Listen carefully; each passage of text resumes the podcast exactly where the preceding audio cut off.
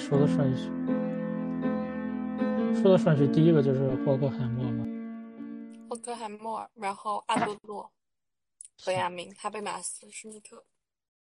行，我大概读了一下这个霍克海默这个章节。霍克海默算是这个法兰克福学派的创始人之一吧。他的思想，我感觉就是我读下来的感觉是，其实很大程度上是回应他那个时代的疑问的。就是他在一九三零年代的时候开始担任那个法兰克福大学的那个社会研究所的所长，但是很快那个纳粹就上台了，然后他就带领法法兰克福学派 辗转，最后跑到美国去，然后等到战后他又回到西德来，然后。嗯，在这个教材里面，其实主要是介绍了他的三本著作。第一本是那个《独裁主义国家》，这个是一九四零年代的书，然后这个就是回应，其实是回应当时纳粹上台的这样现状。然后是那个《启蒙辩证法》，这个是一九七呃一一九四七年发表的著作。那这个就是在战后反思当时纳粹和苏联，呃。当然，其中也包括美国的当时的一种状况吧。然后进一步的是那个一九六七年发布的那个《工具理性批判》。我我读下来的感觉，虽然没没读原著，但是我感觉其实他们的逻辑是有一些递进的关联的。就是在第一本那个独裁主义国家的时候，其中他他批判这个独裁主义国家的时候，其实还是在批判工具理性。到他到这个教材课本里面介绍的最后一本书，其实仍然是在批判工具理性。就是法兰克福学派，毕竟一开始是在德国嘛。就是我我感觉，虽然我这个感觉现现在没有证据，但是我感觉可能还是受马克思韦伯的影响比较，就至少是讨论的是同一个论题，就是还是在讨论这个工具理性。如何慢慢扩张，以至于压制人的主体性的这个问题。然后，在那个这个教材里面介绍第一本那个独裁国家，呃，这里面，呃，霍克海默其实他批判的不光是那个当时的德国和意大利的法西斯政权，他还其实还是批评了苏联的当时的那个列宁政。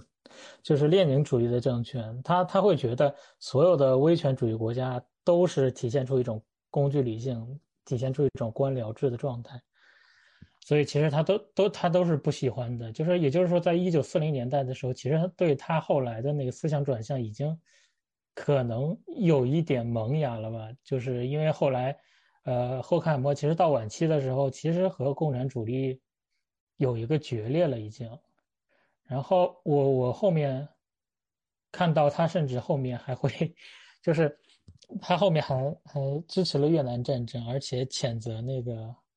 反对当时阿尔及利亚反抗那个法国殖民政府的斗争。其实后来他的思想已经发生转向，而且政治立场也发生了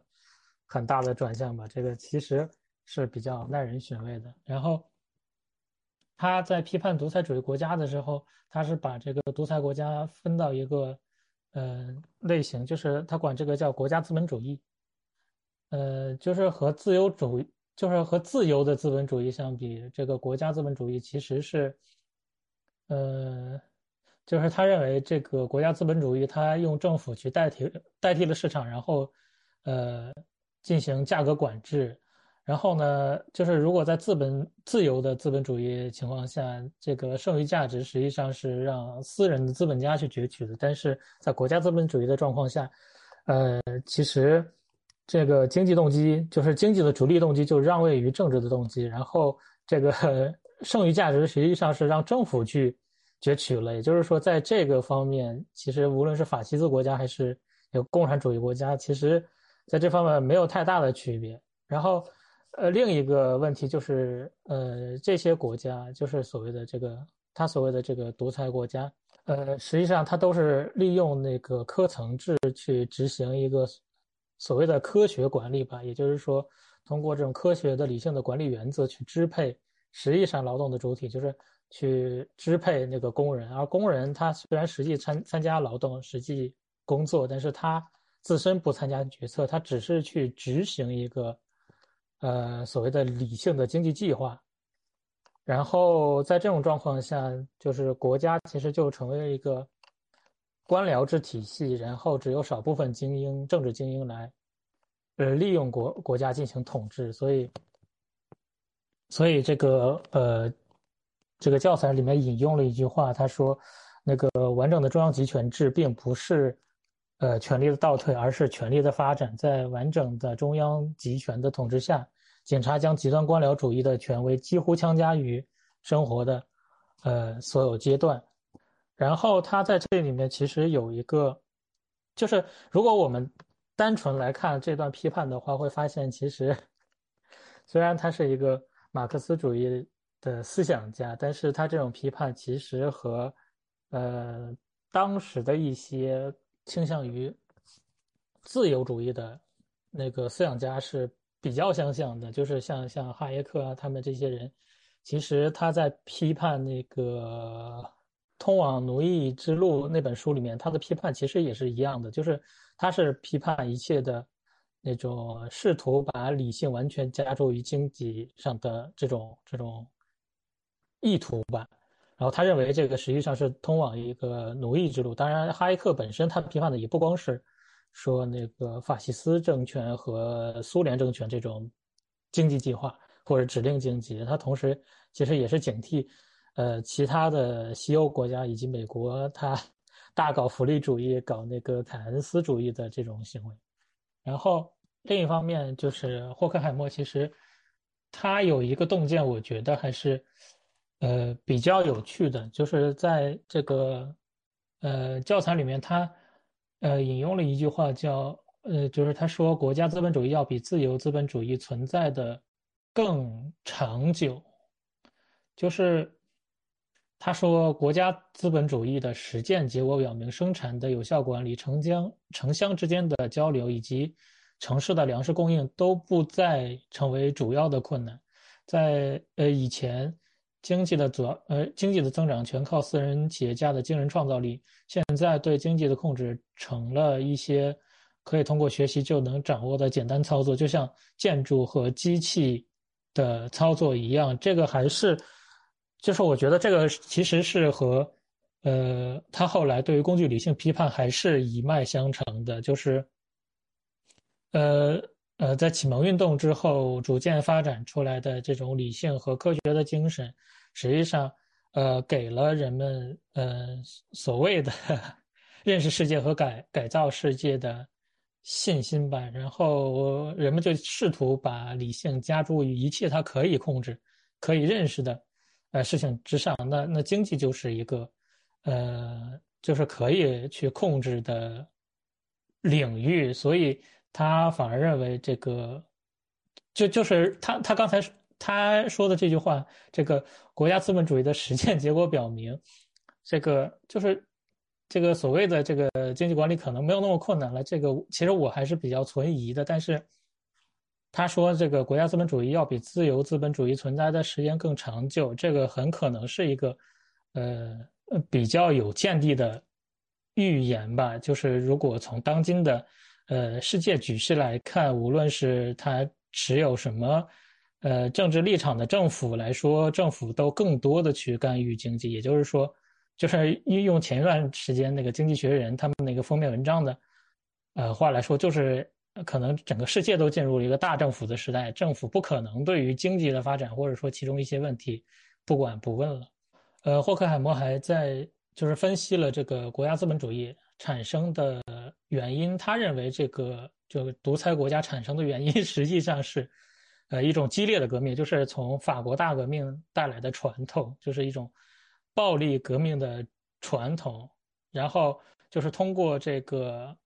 就是通过暴力的革命夺权，然后建立一个自上而下的政权，名义上要进行。嗯，社会变革，但实际上只是更多的集中了权力，然后，呃，通过暴力来让大家，就是让民众来建立，就是，呃，通过暴力来 执行他的命令，建立一个需要无条件去服从的，呃，权威。就是，但是这样的批判实际上实际上更像是，就是我感觉从保守主义的思想家，比如说那个呃博克那儿，可能更容易，就这个论调其实很熟悉，在保守主义或者自由主义的思想家那儿，其实很容易听到他们认为这种暴力的革命本身就造成了一个无可挽回的后果吧，所以他们才主张渐进的。其实就是呃。我在这里读的时候，我会觉得，可能他这种结论会和，嗯，他那种激进的立场是有一些冲突的。就是如果这种呃激烈的革命并不能使社会真正意义上有一个呃变革的话，那么 这个变革它呃会通过什么样的手手段实现呢？因为他们的基金立场可能并不，就是他他也不会觉得，他会觉得，呃，就所谓的改良或者说就是各种。哲学或者学理上的分析可能只是在维护现行的秩序，但是如果这个现行秩序还不能通过一个更暴烈的革命来推翻的话，那么未来的出路是在哪里？我觉得这是我在读的时候没有想明白的一个问题。然后还有一个比较意思的，呃，比较有意思的事情就是他在说如何去消灭这种独裁国家的形式，他就是说。他希望是通过一个自上呃自下而上的，而不是自上而下的体系，来就所谓的消灭这个独裁国家这种政权形式吧。比如说，他是想要建立一个呃，就是建立自发的工人委员会，然后通过这种自下而上的变革来实现，就通过这种自下而上的组织来实现，让这些实践主体。发挥自己的，呃主体性吧。然后他在这里面他就说，除了被统治者的意志之外，任何经济或法律的措施都不可能导致制度的民主化。废除特权以后，有一个阶级或一个党实行的管理作用将被无产阶级民主形式所取代。这种民主形式能阻止管理因素上上升为权力。然后在新的社会中，公民们那不可妥协的独立性就将使管理摆脱压迫的性质。也就是说，呃，他认为如果真的实现无产阶级的 民主的话，一定是要从自下而上的这样的一个状态。就是如果作为一个对比的话，可能我觉得哈耶克这样子的自由主义的思想家，可能呃，在在批判这个。计划经济这些这这个方面和他至少可以说不是，就是不不是完全抵触的。但是在解决问题方面，哈耶克可能会想象一个所谓的自生自发的秩序。就是哈耶克确实认为理性就是启蒙运动呃运动以来的理性，呃造成了人类对于这个社会有一种自负。然后呢，他给出的解决方案，他也是说从一个。呃，自下而上，就是哈耶克的论证体系是说，呃，计划经济之所以不可行，是因为，呃，市场中的所有信息实际上是集中在信，就是这个市场参与者，呃，一个个的个体中的，而这种信息是不可能汇总到中央的。也就是说，如果你中央计划。就所谓的中央计划委员会并不能获得一个对于市场完全的信息的话，那这种计划本来就是不可能的。所以，如果要想让这个市场真正有效率的运行的话，实际上是需要每一个参与市市场的这个主体来自行决策。那呃，所以最后其实他想象的是一种所谓的自生自发的秩序，呃，就和这个霍克海默的 这个呃自下而上建立组织。这个还是有一些不同的吧，但是，呃，不管他们这两位思想家他处于什么政治立场，但是在相同的时代，其实他们也是讨论的一个比较相近的议题。然后，呃，这个教材就是讨论的那启蒙的辩证法这部分，我稍微看了一下，那个就是那个牛津通识读本里面有一本叫那个批判理论，我稍微补充了一点那个里面的内容。启蒙辩证法它面临的时代问题，其实就是，嗯，在当时二战前夕的时候，法西斯主义其实已经节节胜利了，而所谓的自由主义和这种社会民主主义或者社会主义，在当时的政治的影响力已经在逐渐下降。也就是说，整个的欧洲大陆上他的思想主要是就是一种进步主义的理想，实际上是在幻灭。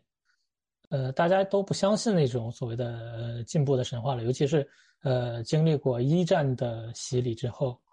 呃，所以实际上我感觉，如果从呃呃这个作品要解决的那个问题意识来讲，呃，可能他是要去解释法西斯主义如何胜利，以及这个共产主义它这个理想是如何衰退的，最后导致了这个第二次世界大战的爆发，以及法西斯。造成的这种人道灾难是如何形成的？那其中一部分就是他认为有一部分其实是因为还是因为启蒙运动以来这种理性主义的思潮造成的。这里面它集中的还是对于这个官僚制度，就是科层制的，还有工具理性的呃批判吧。呃，一方面，嗯，霍克海默可能是。呃，认为就是曾经的那个理性主义或者说启蒙运动这些进步主义的思潮，他们，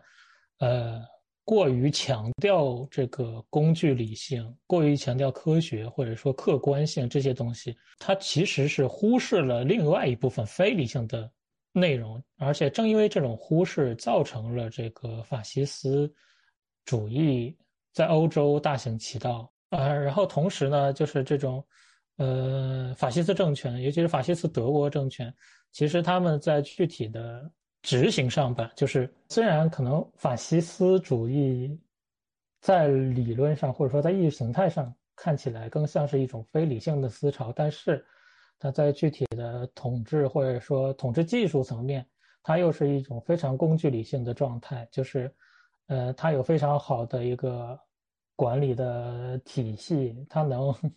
非常高效的运转起来，以至于非常高效的把人类，就是人类同胞自身给消灭掉，而且其中环环相扣，每一个环节的人都所谓的尽职尽责吧，执行一种工具理性。我感觉就是阿伦特汉娜阿伦特所说的那个平庸之恶吧，就是他在这个统治机器的每一个环节上的那个作为齿轮的那个人，他都是尽职尽责的，但是就是他他看起来是理性的，但是实际上。他又忽略了一种价值理性，就是他逃避了自己的道德判断，呃，以至于造成了一种悲剧。在《批判理论》那本书里面有一，就是有一段话，我觉得写的特别好，我就稍微念一下。他说：“呃，启蒙辩证法阐明了这一点。他的作者认为，自由主义作为一种观念固然是美好的。”却是对寄存状况的辩护。他对非人道和非理性的熟视无睹，导致了自由主义及其人道主义冲动至少是不能有效的向敌人发起挑战，在最快的情况下还会与他沆瀣一气。他们就这一问题直言不讳地指出：启蒙对待万物，就像独裁者对待人。独裁者了解这些人，因此他们呃他才能操纵他们。歌德挚爱的橡树伫立在布痕瓦尔德集中营中央，为启蒙运动的命运。提供了一个惨痛且具有象征意义的呃例证，然后就是霍克海默在这里面还强调了，就是欧洲的法西斯主义不是某种预制的哲学辩证法的产物，而是对自由主义和社会民主主义自觉的意识形态的回应。也就是说，呃，可能正是呃进步主义的这种思潮所强调的那种理性，呃，造成了。一种思想思潮上的反弹吧，我觉得是有这样的意思在里面。然后这个教材最后一部分是讲的那个工具理性批判，然后这里面我就我我就找了一个比较有时代特征的内容，就是在第一百五十三页这部分，他当时。就是霍克海默他列举了一些现代资本主义社会产生的新变化，但是这些变化有的我们现在仍然能看到，比如说他在第九点里面写那个人们的生存境况，他说人们面对着他们赖以生存的阴森森的整体而出现的孤独无能，更为惊人了。就这种生生存境况，实际上是到现在为止，就是从他那个时代到现在为止都是一以贯之的。但是也有一些可能是当时特殊时代，就是六十年代、七十年代当时那种，呃，西欧的一种经济上滞胀的状态才有的一种特殊的社会现象吧。比如说他在第第十点里面讨论在充分就业而通货不断膨胀的年代。呃，这个我们现在听起来就非常陌生，因为我们现在显然不是一个所谓的充分就业的时代，那是一个就是可能福利主义盛行、福利主义政策盛行的时代才会有的特殊的现象。但是还有一些，嗯，比如说他强调那个，他说这个第五点里面他说。嗯，如同生命中不同年龄之间的对立日益缩小一样，城乡的对立也在缩小。从城市方面来说，现在越来越与农民界限不分了。通过兼并把农民变成市郊，现在是欧洲普遍的权宜之计。也就是说，乡村和城市它不再是一个呃两分的状态了。也就是说，呃，乡村实际上它是被吸收了，被城市吸收了。乡村实际上丧失了它的独立性的地位吧，变成了一个城市的依附的那么一个状态。我觉得这里面可能和嗯他的其他一些思想有一些关联，因为他在整体上就是从启蒙辩证法和工呃工具理性批判里面，我我我感觉到其实还和一个。就是也是德国的思想家齐美尔的论题，其实是有一些相像的。就是齐美尔他强调，嗯，在现代性的状况下，其实客观文化在逐渐的压倒主观文化。齐美尔的论证是说，呃，在这个货币经济体系之下，呃，货币是一种具有客观性的文化吧。就是，呃，只要被卷入到一个这个货币经济的大潮里面去，因为。呃，人类在传统社会、传统乡村社会里面，他所面对的个体是有限的，就是他每天能见到的人都是很有限的，然后他对这些人都是非常熟悉的。但是如果处处在一个呃城市的状况之下，他因为要见到很多，每天都要见到许多许多人，他的判断力都被磨损掉了，他没有办法去辨别每个人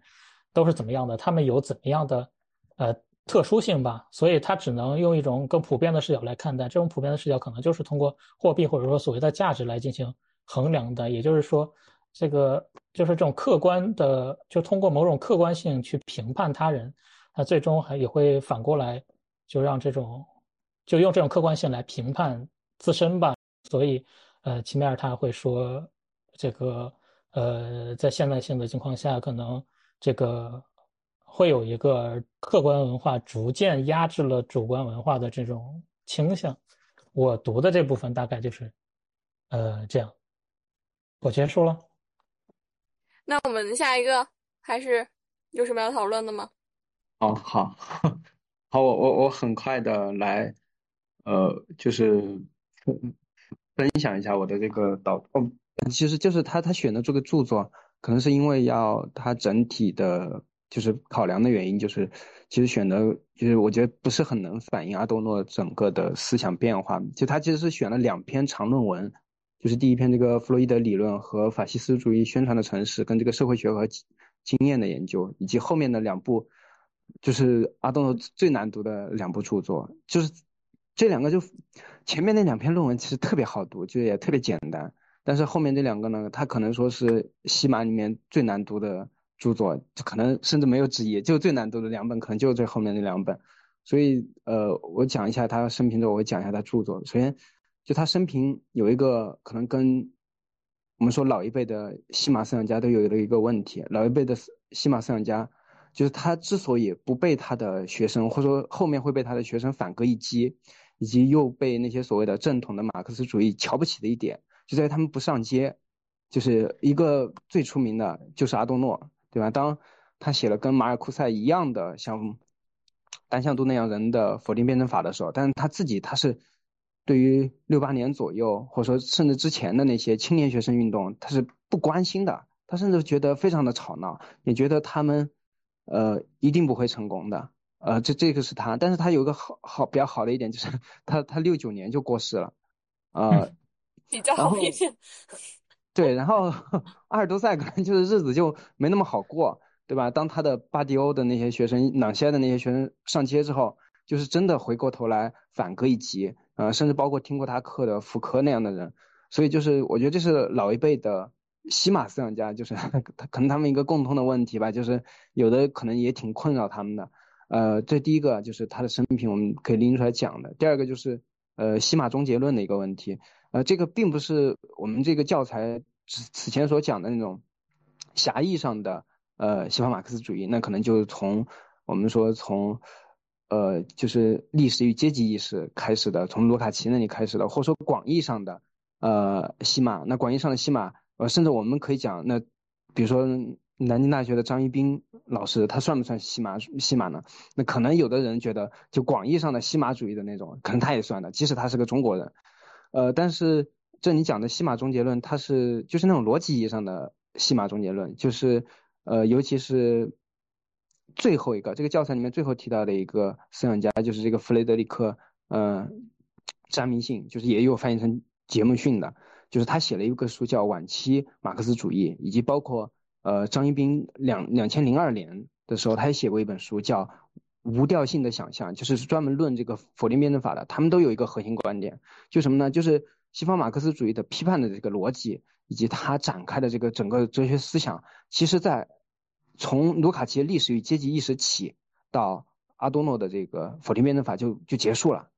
就是往后的只是一些细枝末节的补充。他们那个论述的逻辑呢，可能也我觉得也比较类似，就是黑格尔所讲的那个艺术终结论的那个意思，就是他的所谓精神的它的主题，对吧？它已经完全的呈现出来了，往后的就是大家就是填空了。就是再也没有什么说我们觉得没有开垦的地方，或者说没有那个批判的锋芒没有扫到的地方，可能就没有了。这是前面就是分享他的这个生平。第二个就是，呃，关于他的这个著作的问题，呃，因为我刚才也提到说他的著作可能说选的没那么有代表性。就是首先他就是那个他有个文集叫《棱镜》，然后他这个《棱镜》里面聊了非常多有意思的一些研究，就是一个。比如说关于爵士乐的，关于广播的，然后它也涉及到一些，呃，传播的那些东西，啊，他棱镜跟他后续的有一个研究非常像，就是，就是我们这个选的这个弗洛伊德的这个所谓的这个这个著作，呃，他说他所引的或者说他归纳了阿多诺有一本著作的思想，他这里面翻译成这个专横的人性，啊，我们有 就是国内翻译过来，它叫威权主义人格研究，就是他是以弗洛伊德的。思路，呃，去研究所谓的那些领导人，或者说底下的那些群众的一些思想，就是他完全就是，我觉得跟马克思主义就是还是隔得非常远的。然后他后面后续比较重要的一些著作，就一个是这个新音乐的哲学，就是阿多诺是一个音乐修养非常高的，就是他的妈妈以及包括他自己，就是他他在二十多岁的时候拿到哲学博士学位之后，他就开始开所谓的那种巡演。其实就像莫扎特当年，就是是我我要去维也纳试一下，我要去哪哪试一下，就开自己开自己的那种巡回演唱会。说他看出来了，就是没办法养活自己，所以他就回来了。但是他还是跟什么勋伯格这些还是学习过的，嗯，所以他新乐的哲学里面，呃，就是探讨了两个非常重要的一个呃音乐家，一个是勋伯格，一个是这个斯特拉文斯基，就是讨论他们所谓无调性的那种音乐究竟预示着社会的什么东西，历史的什么东西。呃，就这个著作比较重要，然后还有后面一个也比较重要的一个著作，就叫《音乐社会学导论》。其实他讲了音乐社会学该怎么研究，其实一个方法论的一个书籍。他也因因这本书被不少的学者觉得他是真正的音乐社会学之父，而不是所谓的韦伯。因为韦伯也有本书，韦伯有本书就叫呃音乐社会学，然后他那个音乐社会学就是跟。刚才三清所讲到的，其实就谈论工具理性的一个问题，他做的也非常的硬，就是又干又硬。就是韦伯做的那个，就比如说，呃，钢琴为什么会那样发展？为什么我们的乐理的知识是那么积累的？他说这些都是跟工具理性有关的。比如说我们做钢琴，就是材质层面，为什么我们要做成那个样子？那个时候的乐器为什么会发展那个样子？他说这个都是工具理性在生产领域展开的一系列的一个后果。然后他还有一个重要的著作，就是他的那个美学理论跟。本真性的行话这两个著作，其实都是他死后才整理发表的，其实并不是他生前的著作。然后这里面呢，就他反复的又提到他早年间的一些，就是我们觉得像神谕一样的那种，呃，非常难理解的那些词汇跟句子，比如说什么奥斯维辛之后写诗是野蛮的，就这本书也是非常的难读，就是搞不清楚他讲什么，就是。也不只是翻译成中文难读，就是那些英语学者或者说德语学者，他们也觉得阿多诺的书就是非常难读的。这个就是对他生平著作的一个补充。然后我因为自己可能感兴趣的方向的关呃原因哈，我比较感兴趣的，我给大家分享的就是呃他对于艺术跟社会这两个东西是怎么理解的。因为啊，他是有那样的资本的，就是他在社会研究领域里面搞艺术，或者说在艺术学研究里面，呃，讨论社会，是没有人敢说阿多诺不够格的。但是现在很多的学者，比如说他从社会学跨到艺术学里面去，别人就说：“天呐，你连钢琴都不会弹，对吧？那你跟我聊什么，对吧？”那或者说，呃，有的艺术学的同学或者说老师什么学学者，他来讨论社会研究的东西，大家就觉得：“天呐，你这个就是研究生的水平都都都达不到。”但是阿多诺可能应该是没有人会这么去批评他，毕竟他也当过那个所长，然后呃，音乐上的素养，基本至少来说做研究是没有问题的。但是。呃，他的那种思路其实就跟之前的社会学家很不一样，也跟马克思也非常不一样。呃，对，在他看来，呃，所谓的艺术或者说能够被他称得上艺术的那些东西，他对一切的社会的东西，那是要进行一种根本的拒绝的。也就是说，艺术首先他要把自己变成一个物，就是这个物就很像康德那个，呃，就是那个 那个物了，就是你是没办法理解的，你的眼光，你的知识。呃，你的审美这些东西都是没办法穿透这个东西的，他压根就拒绝一切的理解。然后，呃，但是我又觉得，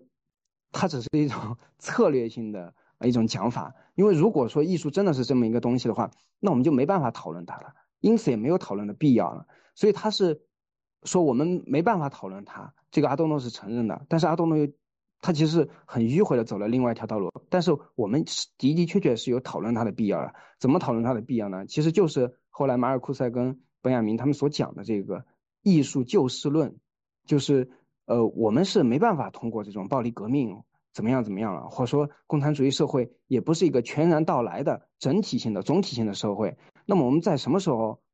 进入到共产主义社会呢？就是在审美欣赏、艺术欣赏的极光片羽的那种时刻里面。就是突然感受、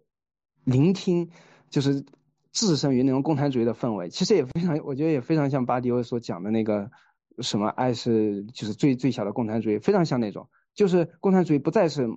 总体性的社会阶段，而只是一种个人性的，呃，甚至说是呃非常强调审美门门槛或者说呃可感经验的那种呃片段性的体验，所以我觉得。他这里啊，他其实我觉得并没有逃脱卢卡奇或者说列宁所讲的那种反应论的那种思路，只不过说他这个反应论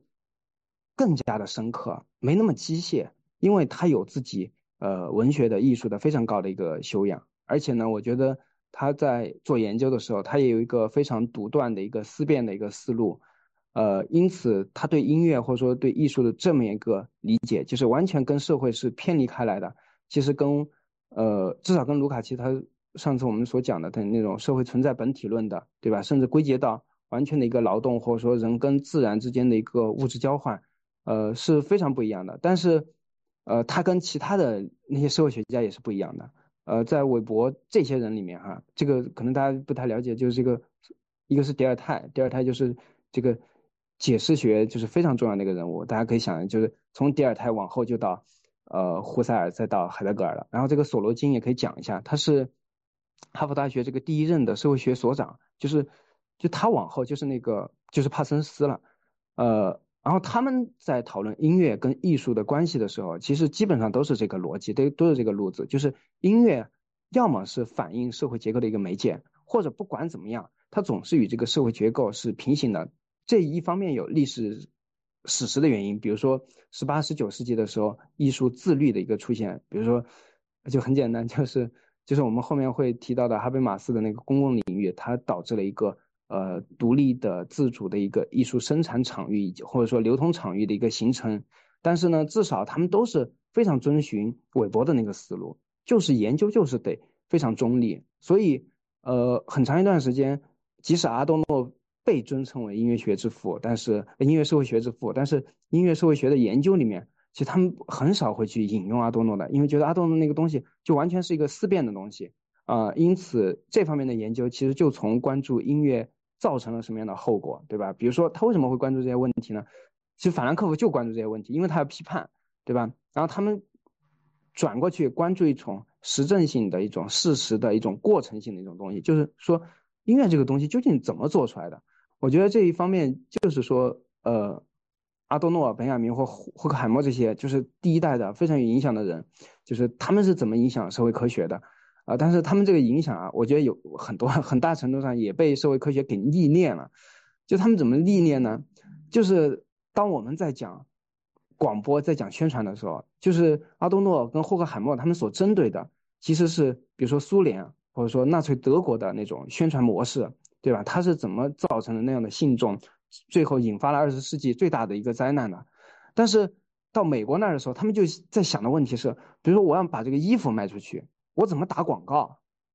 就是非常搞笑。然后他在提到他对大众文化跟文化工业的批判的时候，然后中国后来有些译者他在把这个文化工业翻译过来，尤其是从其他社会学家那翻译过来的时候，他就不翻译成文化工业了，因为我们在讲工业的时候，其实是故意的用那种文化的一个它比较有修养的、有涵养的一个东西，跟一个工业粗糙的、机械的大规模的东西，其实有那种割裂感的，就是。呃，阿多诺也是想用那种割裂感，他们换了另外一个非常中性的词，甚至勃勃生机的一个词，叫文化产业，对吧？我们今天讲文化产业应该怎么样，怎么样，怎么样？所以就是呃，它的影响啊，就是我觉得很大程度上是一个历练。然后第三一个就是上次课，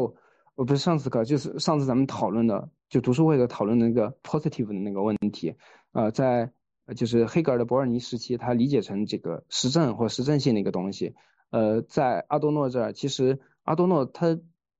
虽然被称为西方马克思主义啊，但他最大的论敌其实并不是马克思，他最大的文本依仗呢也不是马克思，其实是黑格尔。所以他在讨论辩证法问题的时候，呃，我理解哈，我自己的理解哈，就是一方面肯定有这个实证的原因，就是翻译成实证，我觉得是可以的。这个实证呢，呃，关系到这个对应。起来，这个阿多诺的思维方式，我觉得可以对应思辨这个词，就思辨就是不断的否定，然后而且不是那种就是呃，就是黑格尔所讲的那种否定之否定的那种肯定式的否定，而是绝对的否定。因此，positive 这个词，我觉得就它其实是一个非常积极的一个词汇，对吧？然后，但是在马克思这里，或者说哦，在在这个。阿多诺这里，或者在整个西方马克思主义这里，它变成一个非常忧郁、非常暗淡、非常绝望的一个东西，就是没有所谓的，嗯，像上帝之城，或者说像呃弥弥赛亚，或者说像所谓的共产主义社会，没有那样的东西等着我们，等着我们的只有审美当中的，呃，艺术当中的那种极光片羽的一个瞬间。呃，为什么我觉得译成实证性啊？我觉得也是可行的呢，就是因为六七十年代的时候，一到五十年代的时候，就有一个。社会学有个争论，就从德国吵到呃，这吵到美国，就是吵什么呢？就是吵两种社会学的流派之间，就是一种是实证性的搞经验的一种研究，一种是搞思辨的一种理论的研究。我觉得这个研究，这个争论其实到如今也没有解决。就是我们虽然觉得社会学它作为一个社会科学，它应该是有经验的实证性的一个基础的，但是如今的至少在中国的社会学系里面，仍然有不少的老师，就他是不做田野的。而他不做这些基础的研究的，不做这些什么定性定量，他就只搞一个东西，就是理论。然后我们觉得这样的东西好像可能学哲学的也能搞，甚至学哲学的搞得更厉害一点啊。这个是我们上次课的，呃，不是，就我们上次读书会的一个讨论的一个问题。然后我自己比较感兴趣的一个问题啊，就是我之前也写过，呃，就是那种呃小论文，就是一个多，当然我对比的不是阿多诺，我对比的是马克思跟海德格尔，就是他们对自然的理解。呃，所以我我也非常关心阿多诺乃至整个西马对自然的态度，因为最早可能我们上一次就是卢卡奇对自然辩证法的一个批判开始的，然后阿多诺或至少在启蒙辩证法里面，自然是一个非常积极的向上的一个东西。另外一个是，呃，我们后面会读到的结构马克思主义，以及后面那个呃阿尔弗里德那个施密特，他对历史本身也有一个批判，就是所谓的无结构的历史跟无历史的结构，因为他本身他自己也是阿多诺的学生。呃，我对这个也比较感兴趣，然后我还专门去翻了一下那个，讲那个人叫什么来着？哦，叫就是那个波普尔，他的那个历史主义的贫困。其实他们都讨论的问题，最后都归结为一个问题，就是真正的研究，真正有意义的研究，或者说适合社会科学的研究，它究竟归根结底是思辨的，或者说是以思辨为基础的，还是以这个实证为基础的？然后第三个，我就比较关心的问题就是文艺生产论的这个问题，但这个可能。本雅明就讲的，我觉得至少比阿多诺更有意思一点。好，这个就是我的分享。好了，我我来做 PPT。我我 我这边结束了。大家有什么要跟食物讨论的吗？好的，那没有人要讨论的话，我就分享一下本雅明。嗯 OK，就是这是第一代法兰克福学派的思想家对政治问题的研究，大体上包含三个方面，然后一个是权力的社会心理基础。然后第二个是革命的意识形态和文化条件，然后第三是民主政治和法律制度。然后本雅明就是借助神学语言和经验去阐释改变历史的行动，他的目的就是去寻求线性历史进步论之外的文化观念资源，而不是构建弥赛亚主义政治神学。弥赛亚只表示基于新的时间观念拯救过去，并且打乱线性历史。但是变革的行动力量在本雅明那里指的并不是神的使者。然后弥赛亚是那个希伯来语，然后它的意思是被膏油涂抹的人，然后也可以说是上帝派来开启新时代、实现上意旨、上帝的旨意的人。然后弥赛亚主义就认为说，上帝预定了人类历史的走向。然后强调上帝会派遣弥赛亚进行拯救，这是创世计划的一部分。然后未来将由上帝突然行动去创造，然后有一个神秘的超自然的力量，他会去干预现实世界，引领社会政治革命，彻底破坏，然后颠覆掉现有的秩序。通过一种奇迹和恐怖的方式，他会创造出一个新的和平正义的时代，然后实现上帝的主导统治，消除掉人跟上帝还有人跟人之间的隔阂。然后我之前跟我跟我师兄讨论过他的这个思想，然后我师兄就说，他以一个犹太人的身份经历了两次世界大战，而且在二战的时候一直被人追杀，一直流亡。然后他觉得说，要理解维亚明有弥赛亚的救世的想法也不是很难，而且他不是一个神学家，就是弥赛亚在他这里算是一种哲学意义上的解决方式，去解决。呃，本体论、认识论，还有一些历史唯物主义，但是他的思想跟神学有一种若即若离的关系，非常的微妙。然后我先讲一下我对他比较感兴趣的一个，一个是历史哲学论纲。这个我当时在准备北大面试的时候，本来准备大书特书，然后他们并没有怎么问我。然后还有还有一个就是呃，本雅明跟他的拱廊计划，因为我司的。拱廊笔记，还有我们那个誓言曾经存在的拱廊计划，都跟本雅明就是关系很大吧。就我们每一次的最后一句，都是在对拱廊计划的评论中，哭且指出本雅明试图呼唤以失败者的痛苦为中心的历史，而不是以胜利者的成就为中心的历史。于我们而言，这就是教育的全部意义。我觉得我的本雅明启蒙好像是场景像，是他先告诉了我本雅明，然后又向我解释了本雅明，就包括就除了本雅明之外吧，我好像读福柯也是第一次跟着他读的，就在高中的时候要跟他读福柯，然后本雅明还有一个比较有意思的就是第三个，第三个是他笔下有一种呃波西米亚式的知识分子，然后还有一个是他对于艺术史的一个一个理解，他就有一个。有一个观点是，他认为没有艺术史是理所当然的。然后第五个我觉得很有意思的是语言，就是他最初思考的重心是语言学。然后，嗯，他还有一些就是从从那个呃数学和思想、数学和神学，然后还有一些从犹太教的一些关系的角度去讨论一般语言和人的语言。啊，这个是第五个。然后第六个就是。呃，西马的政治发展到法兰克福学派，然后最后成成了一个西方的政治民主思想。然后本雅明他作为一个重要人物，他有一篇那个论暴力有很重要的意义，就他回应了卡尔施密特，然后回应了马克思的革命的思想。然后到今天还有很多人在回应他这篇文章，就比如说什么齐泽克的论暴力，然后阿伦特的论革命，还有阿甘本的关于暴力的描述。然后很多一般的政治学的研究都可以从这里切入，就是他在辨析暴力、革命、战争之间的关系。他算是西马里面一个很特殊的人物，就是他的那个历史哲学论纲本身是救赎的革命思想，是一种神学马克思主义，就有老师会说。然后他被人们视为有很强的政治哲学的色彩。然后，呃，法兰克福学派从其他方面研究资本主义，就是没有直接按照马克思的呃经济政治路线，然后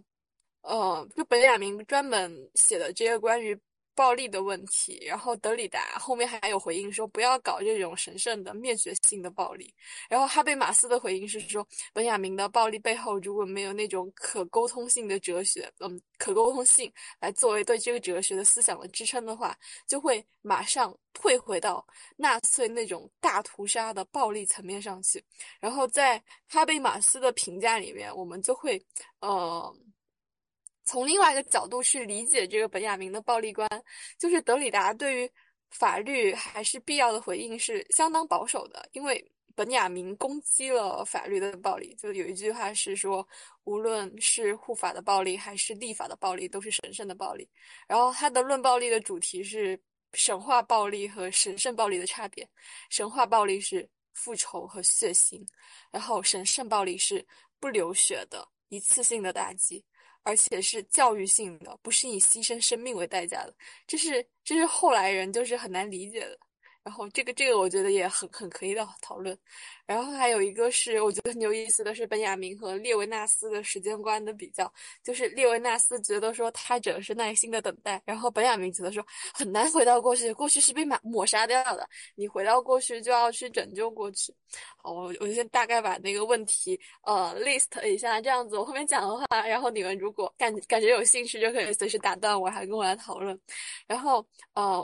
我刚才讲的第一个就是历史哲学论纲，然后它的核心内容就是批判历史进步主义和它的三种理论后果。然后阐释它的历史概念，我觉得这个就非常的贵司，就是通过对被遗忘的过去的回忆，然后将过去召唤到当下，将当下激进化、弥赛亚化，从而真正在革命实践上敞开未来。然后我在第一次读本雅明的时候，我就发现这是不是长颈象选的那句诗的意思？就是长颈象的。Slogan 一直都是彼得堡，我还有那些地址，我可以召回死者的声音。然后在我没有读本雅明之前，我不知道他为什么他还有那些地址，他还可以召回死者的声音。然后读了本雅明之后，我就感觉长颈象整个人好本啊。然后他是在从德赴美避难的路上自杀的，基于一系列很有宗教色彩的概念，比如说救赎、弥赛亚、天使，去重新理解马克思主义。然后他就批判历史进步主义嘛，然后呃，基本就是说，呃，历史进步主义就是呃，虽然未来不一定是乌托邦，但是相信现在很多问题在某个未来就是可以被解决的，就是我们发展就是越来越好的，我们就是会进步的，我们会迎来一个更好的时代。然后对本雅明来说，这种就是靠着一个完全无法解释的对未来的效忠，这种历史进步主义跟神学是没有差别的。就是我们只要双眼始终盯着未来，然后能实现对当前社会问题的解放的历史时刻，就会一直一直延迟下去，就是永远都不可能实现的。然后他就是想批判，就是这其实是对苏联很尖锐的批判，就是不管是列列宁还是斯大林，他都是手指前锋。然后吹着一个冲锋号角来建设苏联的，然后甚至会有人说，相当一部分西马的开创者，比如说卢卡奇，就寄希望于有朝一日实现无产阶级意识的觉醒，然后，呃，汇流继承的物质要素去发起。真正的革命，我觉得就是如果对我们听众来说，就是你可以换换成，比如说你高一的时候你数学一直不好，然后你就会觉得说，等我学到高三的时候了，我的数学就好了。等我有了积累，等我有了进步，等我再学了三年，我数学就好了。比如说，呃，高一的时候只能上一个一本，然后觉得嗯，学到高三的时候肯定会进步，可上个九八五二幺幺。然后结果你发现事实证明不是，就是你数学不好，你可能到高三一直都不好，然后你高一成绩不好，到高三成绩还是不好。然后所以。问题就是，如果解放的力量不在未来，它会在哪里？然后本雅明跟会跟你说，在过去。然后，呃，我第一次跟我舍友讲本雅明的历史哲学的时候，他是完全不能理解我在讲些什么的。就是为什么这个东西会在过去？本雅明的意思是，真正向未来敞开的力量，你反而要到过去去寻找。就是，嗯，而且他的意思就是，我们也跟从前的每一代人一样，被赋予了一种很小的弥赛亚的力量。然后过去就有领取这力量的权利，不可以随随便便把这权利送走，不要。呃，而且他想说，历史进步主义不仅没有好处，而且它会摧毁真正的解放的可能。因为历史进步主义的立场是有关胜利者的立场，这个就非常拱狼计划，就是我们笔记写的那个最后一段，他他说的就是他原话说的是历史辩证法。要予以破除的一种做法是一种移情的做法。历史书写者究竟在跟谁移情？然后回答是斩钉截铁的跟胜利者移情。但凡是在当前进行统治的统治者，他们都是以前所有胜利的接班人。这样说来，跟胜利者移情就是让统治者得到好处。然后这个胜利的历史是朝向未来的进步的，但其中有没有什么东西被掩盖了？他说有的，那就是失败者的受难史。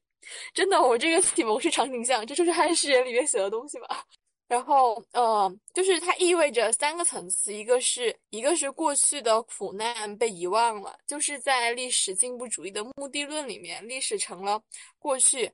昂首阔步朝向现实走来的历史。然后这里面很多东西都被乐观主义的态度取代了。然后第二个是当下的危机被忽视了，就是秉持这种态度的人会有一种设想，就比如说当时。呃，欧洲遭逢，而且并持续性了反思了很恐怖的人道主义灾难，就纳粹，那他们就会觉得，哎呀，人类历史已经迈过一个新的历史阶段了，我们会迎来这个更加美好的未来了。然后这个观点在后世的不断考察中会被逐步的削弱，但是在刚刚战后的时代，这个观点并不是非常的罕见的。然后第三个就是未来的可能被封闭了。就是那些政治家痴迷于进步信念，他他怎么说的？然后会相信说，依靠群众基础温顺的待在一个不可控的装置里面。然后他最后说的是，工人阶级忘记了恨，也忘记了牺牲的意义，就是把自己认作救世主的工人阶级，不再能够去承担历史主体的重任，因为一方面他会永远把希望寄托给下一个工人阶级。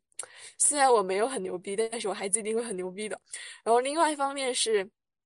会因为未来的乌托邦图景而安于现在的社会状况，比如说某某某某某某是一定一定会实现的，对吧？然后对于本雅明来说，这就意味着革命性的消逝和未来的未来的封闭。所以这种历史进步主义的本质，它就是。呃，把它跟同质的空洞时间结合了起来。同质空洞的意思就是没有裂变的、没有突变的时间，就像一条河流，从过去流经现在，流向未来，然后整个过程均匀、稳定、平缓，在社会历史上意味着现存秩序永世长存。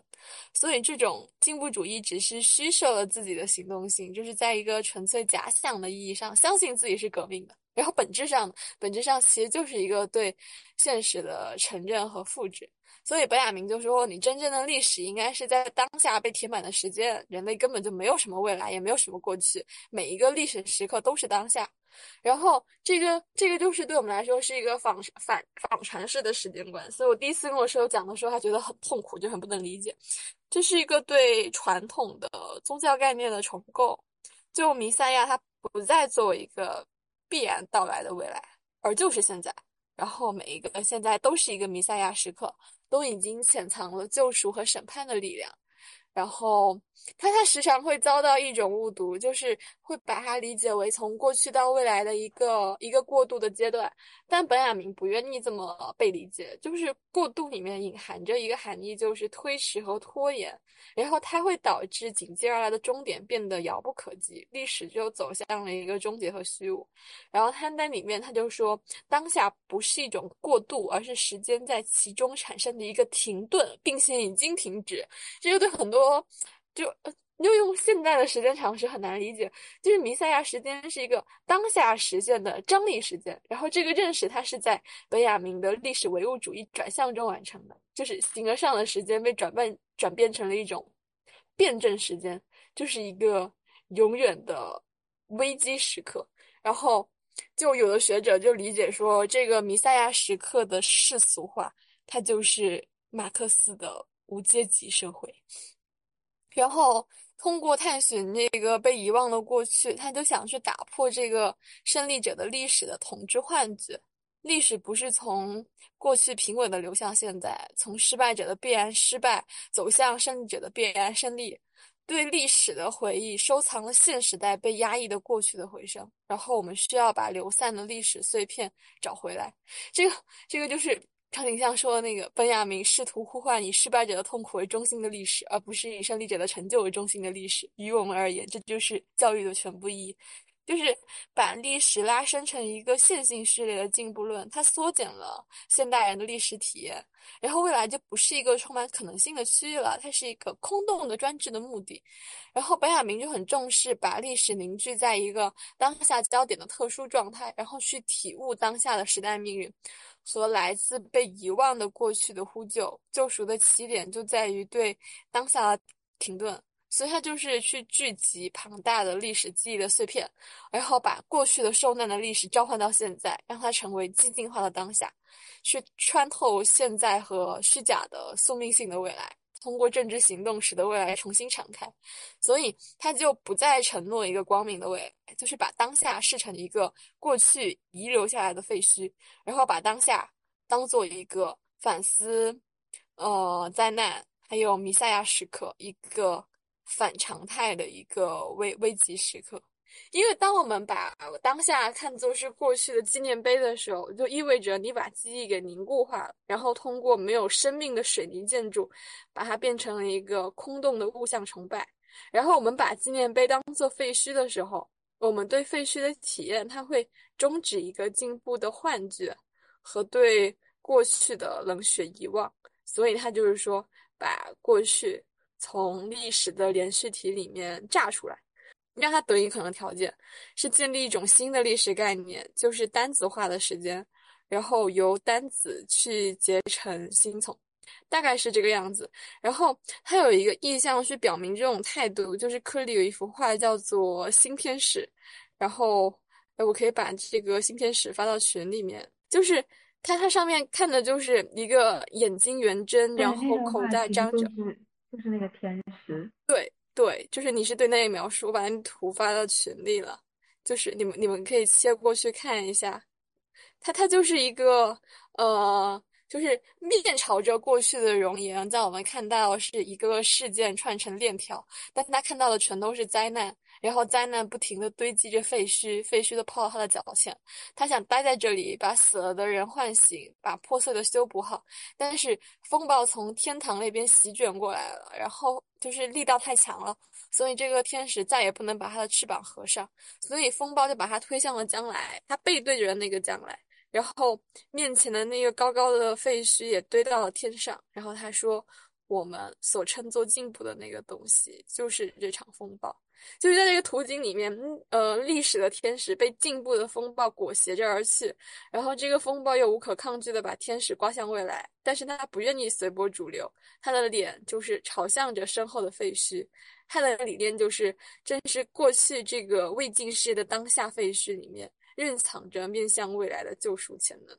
这就是我很喜欢的历史哲学论纲。对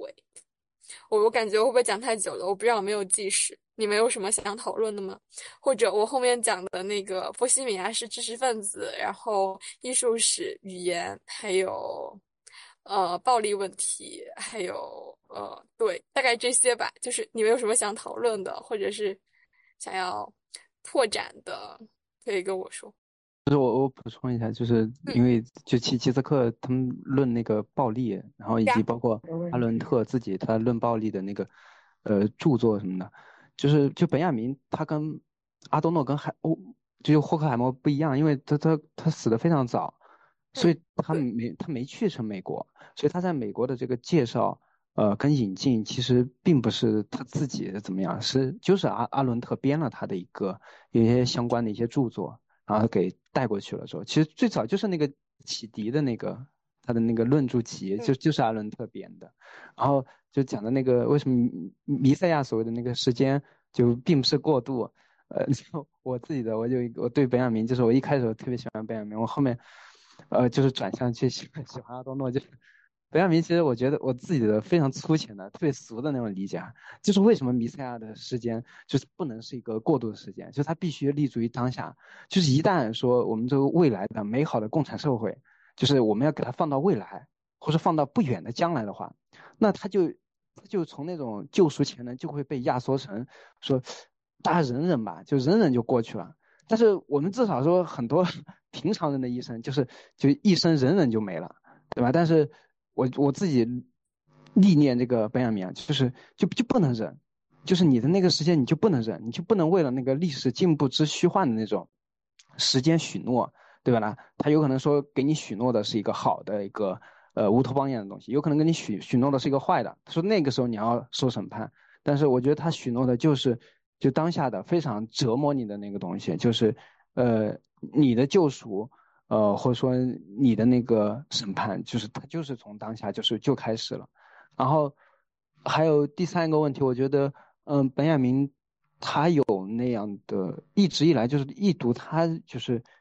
那个历史哲学论纲，我觉得也非常难读，但是一读他，就是我觉得他是有那种姿态的，就是呃，关于他们所谓这个法兰克福的批判理论，我觉得他他并不是说对危机现象或者说社会一些极端的恐怖的现象的一个批判理解或者说明，而是他们的那个批判本身就是一种自救的行为，就是所以那个他们那个批判，我觉得至少在本雅明那里。或者阿东东那里，就是他们自己的人格性格，或者说因为他们浸染那个传统太深，就是他们受不了，他们忍受不了自己曾经或者说仍然所信仰的东西，就是他其实是夹在这么一个夹缝当中的，或者说他曾经他底下的那个种子就是坏的。我觉得他们是受受不了这个，而不是说就是比如说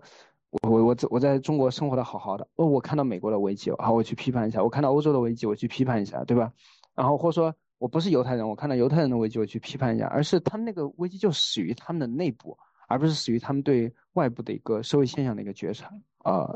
这个是我我做的一些补补充。嗯，我觉得那个就是我平时不是很喜欢讨论马克思，但是本雅明倒确实有一个就是呃经济的共产主义那个所有权形式，我觉得还蛮值得讨论。就跟马克思他认为共产主义是个人所有制的重建，这是《资本论》里面的观点，或者是共产主义是原始社会在一个更高层面的回复，然后这都涉及到生产关系，涉及到技术，就是手推磨产生农业社会，蒸汽机产生资本主义。虽然没有马克思没有说共产主义对应着什么，但是它里面有一个比较明显的技术决定论的思想，就是他在通信里面说的。然后这究竟是修辞性的还是认真的，或者是为了一个比较吸引人的表述，这个很难确定。但是何时实现共产主义，就马克思觉得说，在当时的欧洲经济条件下就可以实现共产主义，然后共产主义的基础就可以建立在十九世纪末的社会发展基础之上。所以马克思的共产主义可能跟我们想的不一样，就是它过渡的时间可能很短，就像犹太人在猜弥赛亚什么时候会降临一样。就马克思他面临同样的问题，然后马克思认为只有资本主义产生的条件消失了，然后无产阶级的专政才能结束，资本主义才能消失。然后马克思还觉得说，政治是现实的运动，既是未来的社会，也是现实的运动。然后他自己认为，对资本主义有一个必须结束的现实的分析。还有就是对这个阶级斗争局势的判断，他认为自己的共产主义是一个具体的实现，而不只是简单的乌托邦。然后本雅明他觉得共产主义是一个永恒的瞬间，从永恒中瞬间的降临。然后德里达，德里达后面他那共产主义又很接近本雅明，是一个即将到来的。然后布洛克他觉得说要通过人的超越性。就是 not yet 是一个超越性的梦想的维度，然后这也是一个很重要的历史观、时间观，或者是本体论。然后，嗯，马克思关于共产主义的时间性的特点，就是有没有一个不同的说法，也是共产主义研究的一个方面。那总的来说，就是从马克思到后面西马的这些哲学家，他的共产主义的核心非常类似于尼格马可伦理学里面关于人的思想。就是终归是有一个关于人的说法，然后解释未来的社会是怎么样的一个社会。共产主义不仅仅是一个人学，所以就是就是有时候我们会把哲学的共产主义单独提出来。然后海海德格尔的思想跟马克思的思想又有相近的东西，就是如果不解释真正的存在，就不能说明实在。然后这些人的伦理思想背后都有哲学的支撑，然后我们老师又把它称之为真正的柏拉图主义。就补补一下，补一下这个。我觉得那个语言的也很意很有意思，就是嗯。就本雅明还写了很多关于占星术的文章，然后那些就是本雅明关于哲学、语言哲学文章很重要的补充。他说，我们今天的占星学是大量古老知识的堕落版，然后这些古老知识来自古老的时代。就是我刚才在我们在讨论那个电台，我们在录制电台的时候，唐黎还在朋友圈发了一个抽人去算塔罗，就他那个塔罗牌，就是。本雅明就说，那个时候的人的模仿能力要强大的多，然后人的生活和星辰的运行之间尚能保持一种真实的模仿性的通联，而今天只有儿童还保存着这种可以相媲美的模仿能力，并且以这种模仿能力对世界做出反应。随着这种模仿功能在历史上不断的衰退，书面语言就变成了一个最重要的仓库，所以它，嗯，一直对作为性格之表达动作的。就笔记学，我们经常不是去看这个字，然后判断这个人怎么样嘛？然后还有书法，他都一直怀着一个很浓厚的兴趣。然后他觉得语言是一个模仿功能的最高级的发展，就是它自身内部包含着一个，有一个就是包含这些非感官的相似性的一个档案馆。然后阅读它是一种。具有梦幻的经验的潜力，就是它会让我们去进入一种人类共同的无意识，然后那个地方就是语言和理念的场所。对他，他他他他是这么说的。然后他最初思考的重心就是语言哲学，就是从知识背景去看，就是刚好这个时期，然后语言问题就开始成为西方思想界关注的焦点。就在那一年，就是索绪尔的普通语言学教程面试的那一年，然后以语言为对象的这个分析哲学就开始全面的萌动。然后在罗素的帮助下，维特根斯坦就一九二一的时候就发表了这个。哲呃逻辑哲学论，然后那个书的中心问题就是语言到底是怎样发生的？但是呃本雅明和他采取的是跟分析哲学，也就是那种逻辑实证主义哲学相反的神秘主义的态度。然后他觉得就是语言它不是行动的工具啊，他就说任何写作都是应该基于它的语词的语言的秘密之中，在任何形式中语言都证明是有效果的，它根本就不需要通过内容的中介，它就是。通过纯粹的揭示它的尊严和性质，就可以证明这一点。然后他想要去深入的探讨，但他说他不可能深入的探讨数学和语言、数学和思想、数学和神学的关系，因为他对这个难度极大的问题的想法还远远没有定型。但是他可以从文章里面，就是从这个语言和犹太教的关系的角度，然后根据那个创世纪的前几章去讨论语言的性质。然后那个文章的标题就叫《论一般语言和人的语言》，然后一般我们会简称为《论语言》。在那个文章里面，本雅明就首先说，语言是万物的精神传达，一切精神意义的传达都是语言。然后用词语所进行传达的，只不过是人类语言的一种特殊情况。语言它不仅跟人类表达的所有领域。并存，而且它是跟万物并存的。不管是在生物界还是无生物界，没有一个是没有一个物，它不以某种方式去参与语言，所以它传达了他们的精神意义，乃至于根源于万物的性质。我们没有办法想象有什么物，就是不以其表达来传达其精神性质，所以他就给万物全都赋予了一个精神的性质，然后语言就被理解成一种广义的表达的想象。我们我们有一个师兄，然后他的硕士毕业论文做的就是本雅明的那个语言观，而且就是本雅明的那个文艺理论嘛，他在那个历史觉醒意识里面就有好几重的面相，大概有三重，然后他跟那个早餐室里面还有一个一个一个阶段的对应，然后我觉得这个也蛮有意思，就如果大家感兴趣的话，我们后面还可以再讨论一下。呃，我我感觉确确确实本雅明就是。本雅明就是非常迷人，他他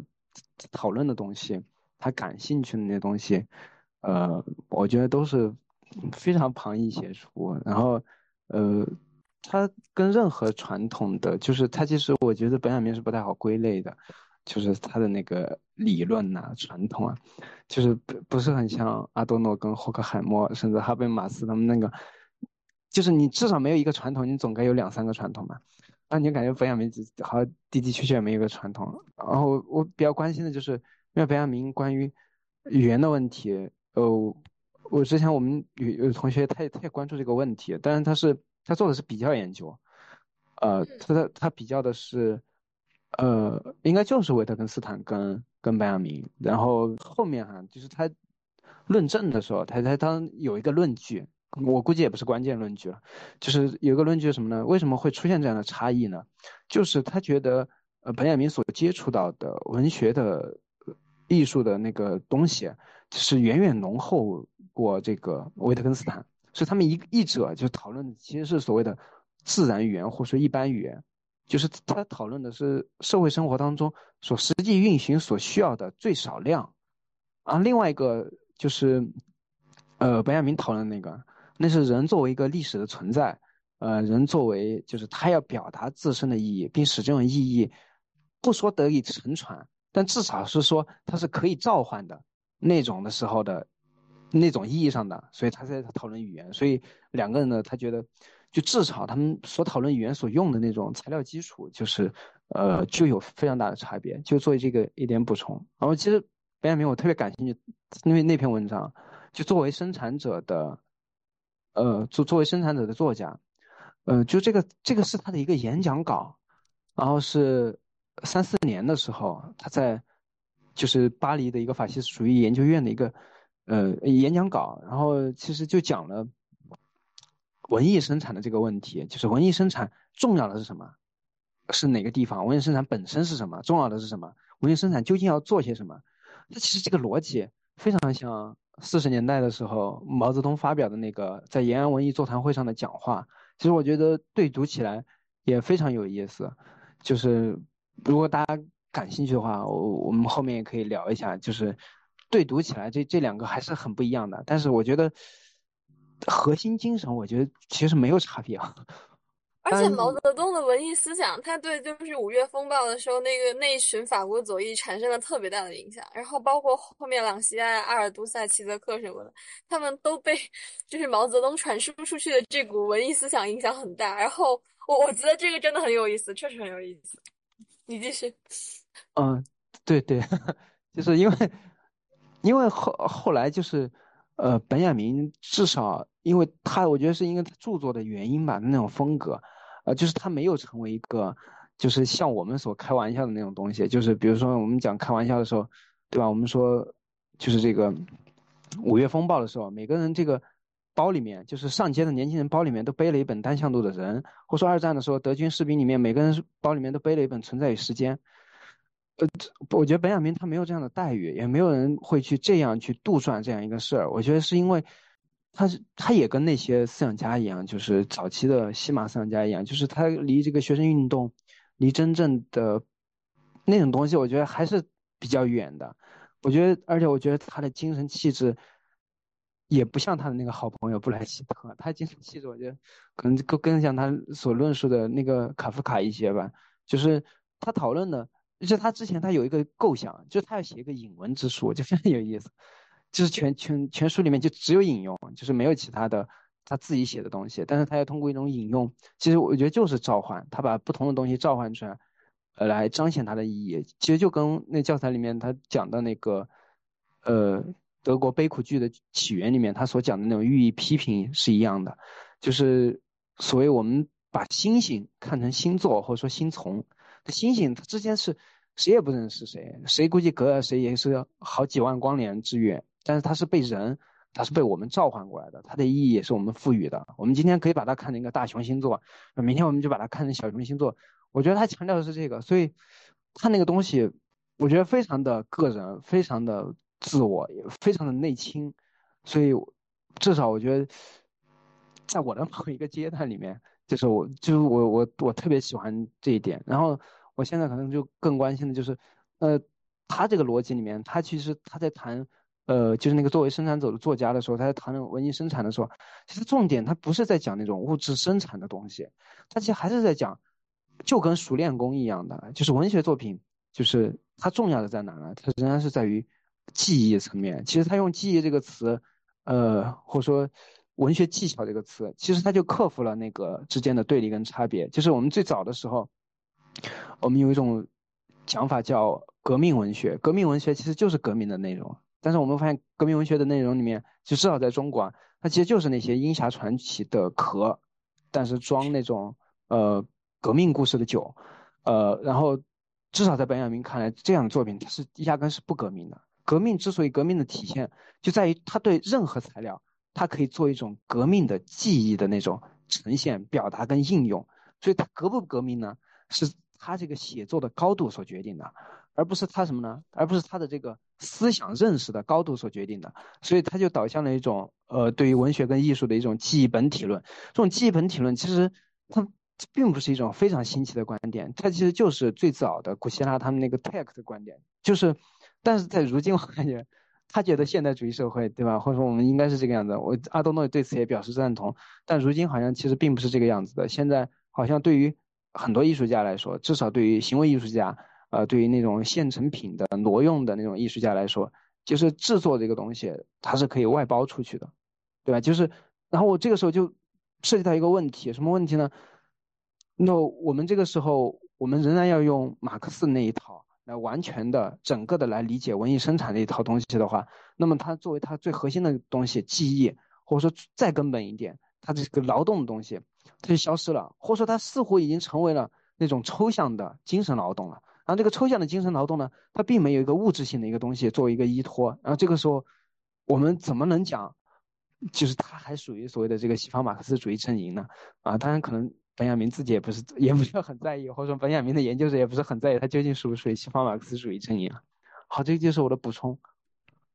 我我刚才那个你讲的那个。我可能有一点就是外外外外拓一下，就那个波西米亚是知识分子，就你刚才讲到本雅明气质的时候，我老觉得本雅明身上有一种波光粼粼的感觉。其实他有一本书叫做《那个波德莱尔笔下十九世纪的巴黎》。然后他就把波西米亚人和波莱尔这一类的知识分子放在一起书写和审视，然后去看那个知识分子和波西米亚人里面很相似的处境和特质。就波西米亚人本来是一个民族概念，就是被驱逐出境，然后逃到了法国，然后法国就说你们这些流浪者，你们就是波西米亚人。然后到十九世纪的时候，波西米亚人他就衍生出了第二含义，就是跟那个文学艺术联系在一起，然后就是被用来指那些。不受正统的束缚，然后在精神和文艺方面极度向往自由，刚才跟那个布尔乔亚相对抗的那种边缘艺术家和文人，大大概是这个意思。然后就是知识分子和职业密谋家，就是被被称为职业密谋家，就是表面上一个相似，就是什么飘忽不定。然后无序可循，自由的表达观点，然后朝令夕改，心中充满了那种反抗的渴望。然后还说，还说，呃，比如说像波德莱尔这样的波西米亚式的知识分子，就是总是以一种游戏的姿态，然后毫不掩饰自己。对自己观点的那种倾覆，然后炫耀自己不受市场和政府雇佣，然后享有那种自由和独立。就是我们现在说远离某个什么什么，哎呀，就讲出来就肯定会被逼掉，所以就不讲出来。就是，然后他就就有人说，这种炫耀在某种程度上，就是在那种对于追求实干的那种布尔乔亚生活方式的。一个反抗，然后科赛他有一本书叫做《理念人》，在里面就在讲那个束缚跟反抗，就讲那个书包审查制度对于知识分子的影响，就是说，呃，政治和道德方面的这个书报检查制度对知识分子的活动造成了很多的困扰，然后。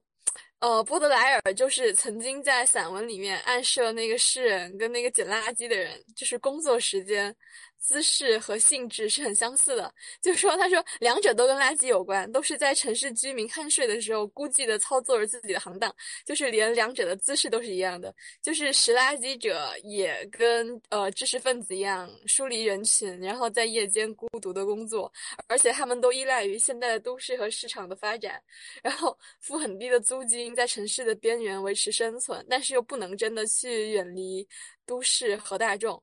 然后它还有一个就是关于人群观望还有商品处境的一个意象，就是讲那个巴黎拱廊街。然后最有趣的，我觉得是那个边缘化和流亡，就是他说知识分子其实一直都有那种批判精神的传统和反叛的气质。然后有一些现代的西方学者觉得说，知识分子和非知识分子的本质就是知识分子具有批判现实秩序的倾向。然后在那个波德莱尔笔下《第二帝国的巴黎》里面，他就是，呃，去表达对商品拜物教的一个批判，然后就说那种呃市场控制下的文人写作，我觉得这个就有点那什么市场控制下的文人写作会呈现出来某种标准化的气质。标准化，然后比如说本雅明提到那种生理学式的写作，生理学，然后其实是对文人个性和创造性的扼杀，而个性和创造性恰恰是波西米亚式文人十分在意的称赞的英雄气质。然后还有那种什么关于圈外人的创作方式的讨论，就是阿多诺他说，对于一个不再有故乡的人来说，写作成为一个居住之地，然后。被流放的圈外人的知识分子，就是可以在他的写作里面痛并快乐着，他们获得了某种乐趣，然后这种乐趣在本雅明的笔下是震惊，然后在那个萨伊德的笔下是惊奇，就是波德莱尔一边被人群吸引，一边拒绝跟人群融为一体。然后他对社会存在有一种疏离，在边缘感和那种不适感里面，震惊的观察着社会。然后也是因为他们处于自己的边缘和被流放的状态，他们才能够真正的去表达和保持自己的观看。然后这里面就有一种对于个性的推崇，对那种系统化、标准化的社会秩序那种痛恨和。和厌恶，还有一种什么梦中的反抗，什么他说什么波西米亚式的知识分子的反抗，就像在城门口喝着酒的拾垃圾者，然后它是一种梦中的，还有幻想中的反抗。总之就是他那本他那个文章就是写了一个生活在十九世纪巴黎城市边缘的一群波西米亚式知识分子的生存状态，就是处于社会边缘的圈外人，既不肯被政府收买。然后也不肯去迎合市场，降低自己的艺术追求。他们唯一坚持的就是对社会现存秩序的一个反思，还有批判。然后就是讲这种反抗的传统。我觉得这个东西很有意思，很有那种很刺的那种精神，我很喜欢。就是我感觉这种状态其实很对于很多那种就是怎么说呢？非正统的思想家都都很有这种倾向，比如说那个还是德国的那个齐梅尔，就是 他是属于在学院体制里面不被待见，同时呃就是就是他经常出入一些酒会，然后写一些什么 小品文章那种感觉，呃他他自己也有个提法叫叫边缘人吧，或者说异乡人这种感觉，就是陌生人，就是他距离人群也不能太远，因为如果呃太远的话。呃，他就完完全离开了他这个需要观察的场景，但是他又不能融入其中，所以就是一直处于一种，呃，有一种在异乡的感觉，他又不能融入，但是他就是在这个边缘徘徊这样子。呀，好的，虽然还有很多可以分享，但是我们要不就下一个吧，这样讲不完。行行行，维亚明好热烈。嗯，那我来那个分享一下哈贝马斯这一章。嗯，首先我觉得哈贝马斯，嗯，算得上是一个跟时代对话的一个学者，然后因此他更新了对于问题的分析，在此就顺便的讲了一下，他认为马克思主义面对晚期资本主义社会，它会存在一些局限，然后同时他是捍卫现代性的，主要表现在他伸展了理性的一个内涵。他觉得过往讨论的东西，就是他们所批判的理性的危机，都是工具理性，然后他觉得在这之中还有价值理性可以。被提出来，并且发挥它的作用，重新构建这个社会。嗯。我觉得他在这里所强调的就是批判，它可能是一种人的主观能动性的体现。也就是说，人本主义始终作为哈贝马斯整个理论当中的一个前提吧。但他等到他讲到就是晚期的作品，他谈到在政治秩序当中构建他的后民族民主的时候，他就把这个人本鲜明的体现了出来。他就直接说，提倡一种包容他者和尊重差异的普遍伦理、普遍主义的伦理文化。啊，那我们可以，我就我我是从这个他的问题，然后他的一个具体的解决的认识论和实践这样一个框架去分析他的呃主要思想。首先，呃，他谈就是觉得社会的问题继承了之前的那个，像霍克海默他们就觉得是技术异化为了意识形态。那么，意识形态之前是一种替现状辩护的虚假意识，但是他所在的那个时代就是大那个晚期资本主义大工业，它的那种技术统治一定程度上消解了那种虚假。这个时候已经不再宣传政治空想了，但是意识形态依然阻挠了人们去讨论社会的一些基本问题。然后在这里，他就是我我刚刚提到的，他对于马克思主义理论。阐明了他一个局限，就是以前马克思所面对的可能是国，就是自由资资本主义社会当中国家与社会的分离，然后工人受到剥削而感到贫困，啊甚至还具备阶级意识。但是现在晚期资本主义的时候，科技已经取得了独立，并且成为了统治的一个内在逻辑。这种所谓的统治是怎么实现的？主要就是把人的关系降格为了物的关系，也就是哈贝马斯谈到的，这是交往行为的一个不合理化。呃，在过往对于技术异化这个问题的解决方式中，马尔库塞他是这样觉得：他说，这个技术异化的一个根源，它主要是人民组织社会劳动的方式不对，所以他提出的一个办法是想要把价值和艺术整合在科学和理性之中。但是，哈贝马斯觉得过往的这一些办法，它其实都拒斥了理性，是在理性之外去寻求出路。他觉得应该从理性自己本身去找到这样一个办法。然后，于是他就提出了他的一个认识和他的实践。他的认识论就是用兴趣去引导认识，这个主要的论述就体现在他一九六八年《认识和人的兴趣》这样的一个呃专著当中。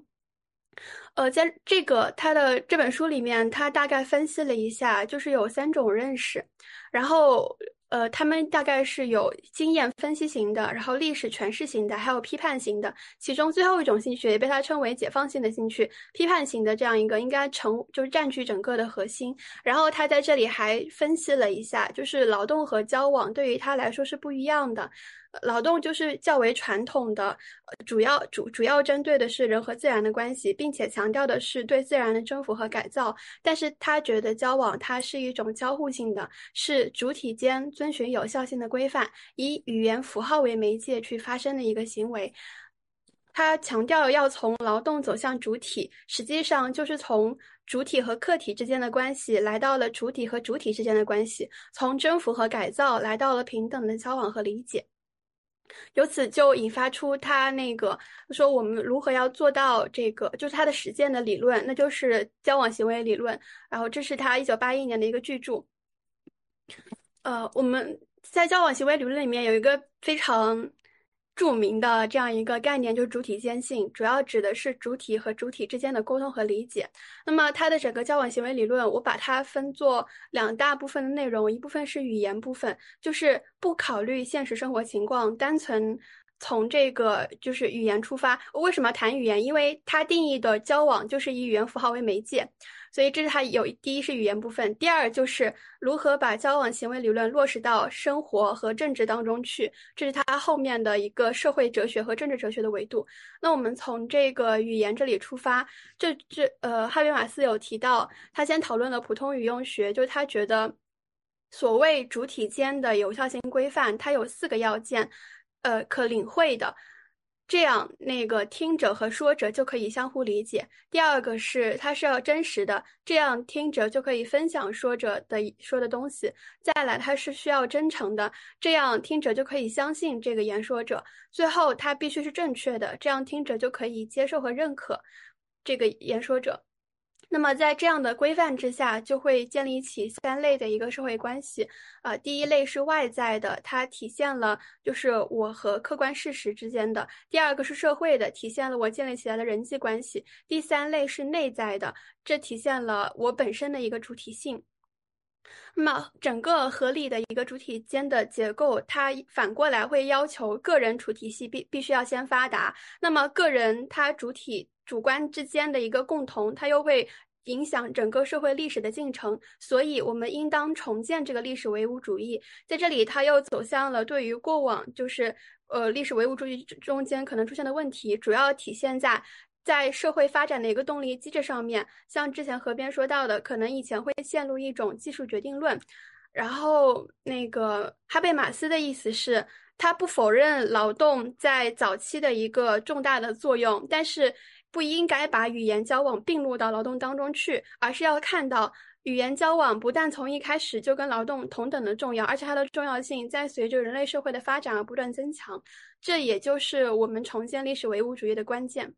嗯，差不多到这里，他的这个语言有关的问呃问题就讨论完了。接下来是他关于整个交往行为理论如何在生活当中实践和如何在政治中实践。那在生活当中对应的是他的一个所谓生活世界的一个理论。读了之后觉得，也许他这一整套东西是应对这个信息化的一个时代。呃，生活世世界理论主要。那个谈到一个关键的论点，就是要摆脱生活世界的殖民化。那什么是这个所谓生活世界的殖民化？它就是谈到独立化的系统在干预和破坏生活世界中的文化机制。那什么又是独立化的系统？我们发现现代就是进入现代社会以来，产生了就是现代国家。和我们的这个市场机制，那么这种市场机制其实是一个理性化的经济运行体系，而现代国家是一个科层化的行政管理系统，他们是从整个生活事件中生长出来的，但是却日益独立啊，他们不仅独立，而且还依照一套自己的方式去运行了，就是大概是金钱和权力的一种方式自律的运行，然后反过来干预了整个生活世界。呃，这个是他谈到的这个殖民化的问题。那么，作为一个对应或者解决的方式的话，他就强调，这个时候我们又需要拿出交往行为来。那么，生活世界和交往行为的关系是什么？他们是相互作用的。呃，在这里的话，呃。他有一句话，我我觉得写的非常好。他在《后形而上学思想》里面有这样一句话，说：“我无论是在肉体之中，还是作为肉体，一直都是在一个主体间所共有的世界里，集体共同居住的生活世界，就像文本和语境一样，相互渗透、相互重叠，直到相互构成网络。”然后我觉得他就是文本和语境这样的一个比喻用的非常的精准。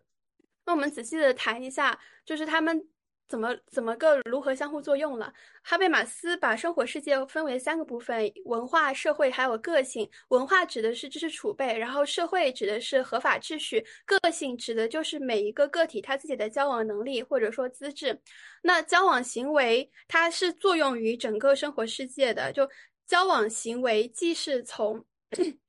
生活世界中就是所诞生出来，同时它又通过。文化的再生产，然后社会的统一，包括通过自我同一性的确认实现社会化这些方式去作用于整个生活世界。然后，但这里面的话，我们要注意一个问题，就是其实就是之之前已经讲到过，整个系统的独立就是来自于生活世界。那么它是怎么发展出来的？我们发现生活世界它有的时候会有有有一个方面是价值一般化，就是原本是个体与个体之间。的行动协调，它逐渐变为一种理理解机制，这种理解机制又进一步固化为一种理解的一般结构。另一个方面是生活社会的一个生活世界的一个媒体化，就媒体取代了过往的一些声望对人们的评价评价。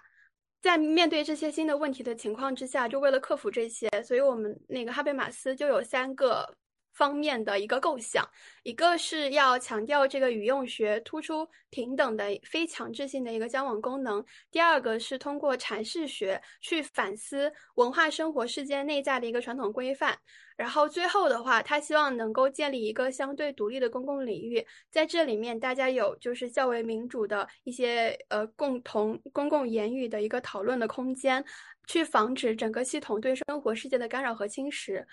我个人理解，他可能是强调要防止系统操纵大众媒介，然后进一步操纵人们的思想。嗯，最后一个就是他认为交往行为理论在政治上的实践，主要体现在一九九二年在《事实与规范之间》这部著作。然后我觉得他一定程度上有在应对全球化。他首先考虑的是，呃，就是民族国家的这个问题。他分析了民族国家过往的一个成就和它带来的一些。紧张关系，民族国家的一个成就，主要是在法律和文化上解决了个体团结和社会一体化的问题。就是当大家呃实现了民主参与和公民资格之后，就团结在了一起，而是法律团结。然后这也是整个国家走向世世俗的一个合法化源泉。但是它带来的一个问题就是，呃，大致会有两两方两派别，一个是民族主义，它主要是捍卫主权的；一个是共共和主义，它是捍卫宪法的。虽然他们都认同民族国家，但他们对民族国家理解是很不一样的。共和主义他把民族国家理解为一个平等的法律共同体，他会觉得我们那么辛苦的创建了宪法，所以大家就会。呃，去努力去坚持这个宪法，但是民族主义他会把民族国家理解成通过文化和种族形成的一个历史共同体。那么在国际上面，他就会更加强调我自己的一个民族利益，就捍卫我自己的主权。后面他又讲到一对关系，就是特殊主义和普遍主义，他们的一个本质也是一样的。就特殊主义是强调民族是由血缘、种族和语言凝结而成的，而普遍主义是强调它是由信仰和宪法凝结而成的。他们那个背后的一个冲突，跟那个之前就前一对关系的冲突的内核是一样的，就是都是法律共同体和历史命运共同体之间的一个理解上的差别。呃，最后的话，他提出。那个解决方式就是要构建一种后民族民主，也就是以商谈伦理为特征的一个对话政治。首先，我们仍然保持民族国家作为一个主体，但是需要用跨国机构去弥补它一个职能的不足。不但通过就是商谈伦理、交往理性去维护主体的自由和政治参与，而且要强调要有一种包包包容他者、尊重差异的一个普遍主义的伦理文化。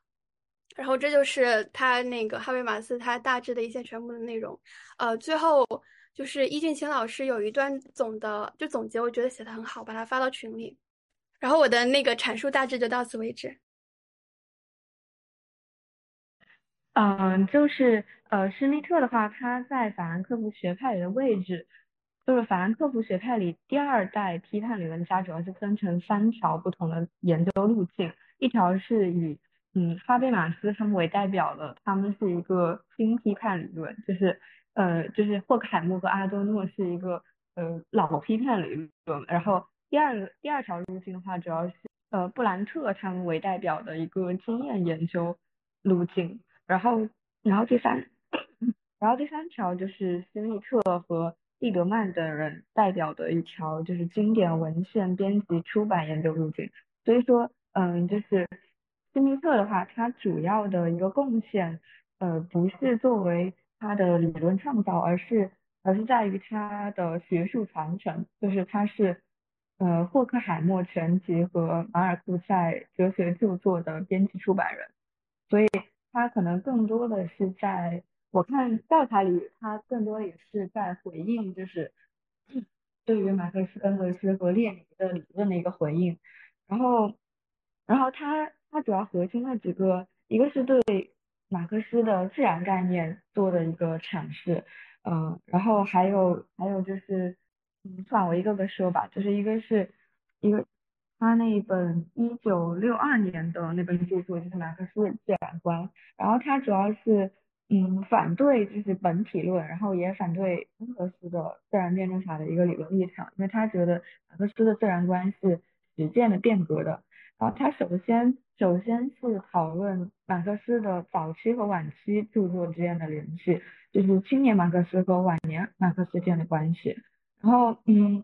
青年马克思就是更倡导人本主义的思想，但是晚年的马克思，呃，对于就是经济关呃经济分析就是更加关注，所以两者看起来是对立的。然后，呃，正统的马克思主义者他会。更加推崇就是经济学，然后呃新马克思主义者就更加推崇哲学。但是斯密特他不觉得应该就是把这两个分分开来看，或者说只偏重某一方。就他觉得应该就是也不能把马克思理论仅仅归结于他早期的观点，应该从呃马克思后期成熟的著作去重新理解他不成熟的思想，呃。因为因为前期的话，他缺乏一定的经济学的分析，所以就是可能是一种比较抽象的，然后偏向幻想的那种人类学思想，所以要从它成熟的来理解它不成熟的观点。然后呃，第二的话就是关于马克思的这个本体论方面，就是他觉得嗯，马克思的唯物主义不是一种物质本体论，呃，因为马克思根本就没有探讨。本源是什么。然后呃，他这个马克思所说的这个物质，它嗯不是一种抽象客观世界，嗯，就是这种作为本源的物质实际上并不存在，所以他觉得马克思的这个唯物主义实际上并不是一种本体论，但是呃。但是马克思他的理论仍然存在着一些就是本体论残余，就是在那个物质交换理论，他嗯他是把劳动过程理解为人和自然的一个物质交换过程，就是这个呃借借用了一点那种新陈代谢的概念，所以所以这个也呃就是有点像本体论，就有一些本体论残余，这个点我不是特别理解，然后。嗯，然后下一个的话就是关于马克思的自然历史理论，就是他认为，他认为马克思自然观是，呃，是一种就是自然自然历史理论，就它既有它既有对自然的理解，同时也包含着对社会历史的一个看法，或者说他把历呃他把自然理解为一种嗯以社会为中介的产物，就是自然被社会所中介，所以说嗯。呃，但同时他又强调自然对于人类的一个优先地位，就这个主要就是他的对于马克思自然观的第二个观点，就是他认为是一种自然历史理论。然后他对于恩格斯和列宁的一个看法，就是他对于恩格斯的一个批判就在于还是那个前面说的那个马克思自然辩证法，就是他认为马克思自然辩证法是实践的非本体论的，但是呃。恩格斯的就是自然辩证法的话，嗯，他他这个书上所讲的是，就是他是为了适应工人阶级政党某种战术上或者政政治上对于世界观的需要，就是恩格斯哲学发展的某种特殊性，嗯，但是就是马克思的呃自然辩证法或者说辩证唯物主义的话，他虽然承认呃自然的现在性，但是他强调。这种自然必须通过人类的实践去中介化，但是恩格斯他呃更加的，就是他在纯粹的辩证法的意义上，想要去发掘呃人外在于自然的领域，就是他把这个呃自然和社会区分的更加呃区分的更开吧。然后然后他对于列宁的反应论的一个批评，就是就是他觉得列宁的反应论。嗯，有把认识主体和客体对立起来的一个倾向，就是实际上有一些机械论的倾向，这个他也没有详细说，我就啊我就不详细展开了。然后第二的话就是他一九七一年那本《历史与结构》，这个的话其实就是呃在二十世纪六七十年代德法两国学者的一个论争吧，就是对于呃《资本论》这本书的解读，嗯，有历史主义和结构主义两种模式。然后，嗯，这个主要就是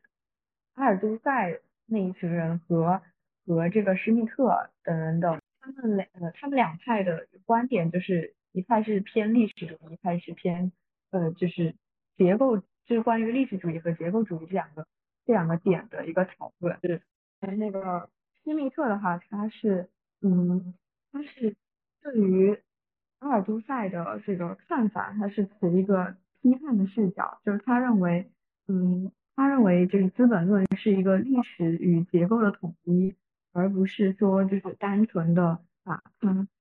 把这个马马哲去历史化，就是降低成一个历史的方法论，然后，嗯，或者说是呃，在这个历史主义的阐释中，就是会被降低成一个呃经济实践和政治实践的统一，对，然后大概主要就是这些。斯密特的话，他，嗯，他其实更多的还是在做一个就理论的回应和一个，嗯，和一个就是整个的这种编辑出版的一个过程，我所以我感觉他没有特别多的一个个人的创建。嗯，你们有什么对施密特比较感兴趣的点？没有，我真没有。那我们今天就到这里。嗯，行。拜拜，拜拜，拜拜。You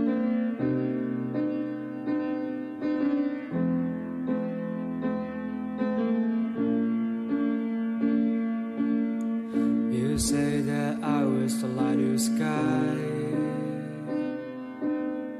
But then there is telling to you fight.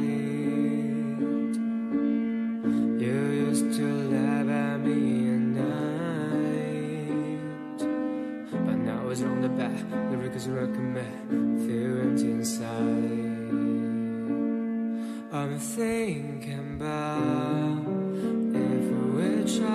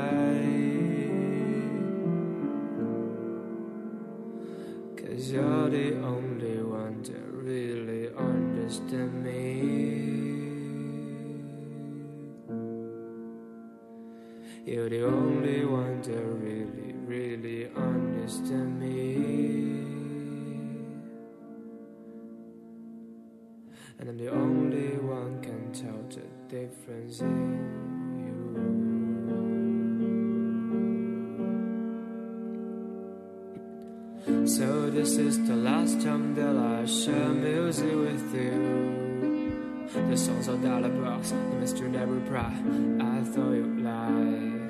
Oh, does it matter that I got this beating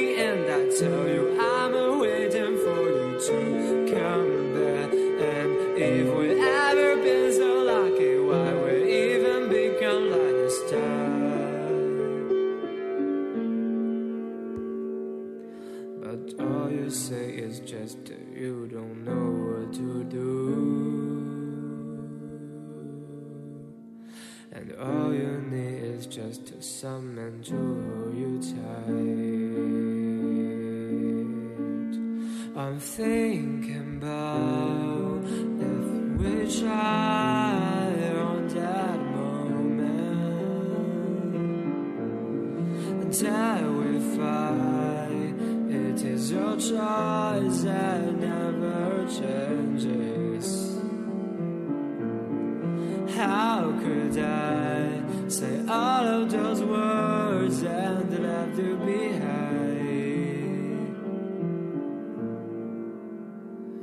Cause you're the only one that really understands me. You're the only one that really, really understands me. And I'm the only one can tell the difference in you.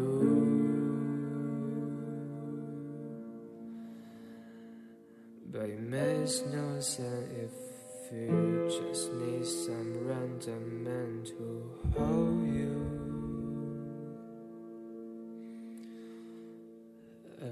Maybe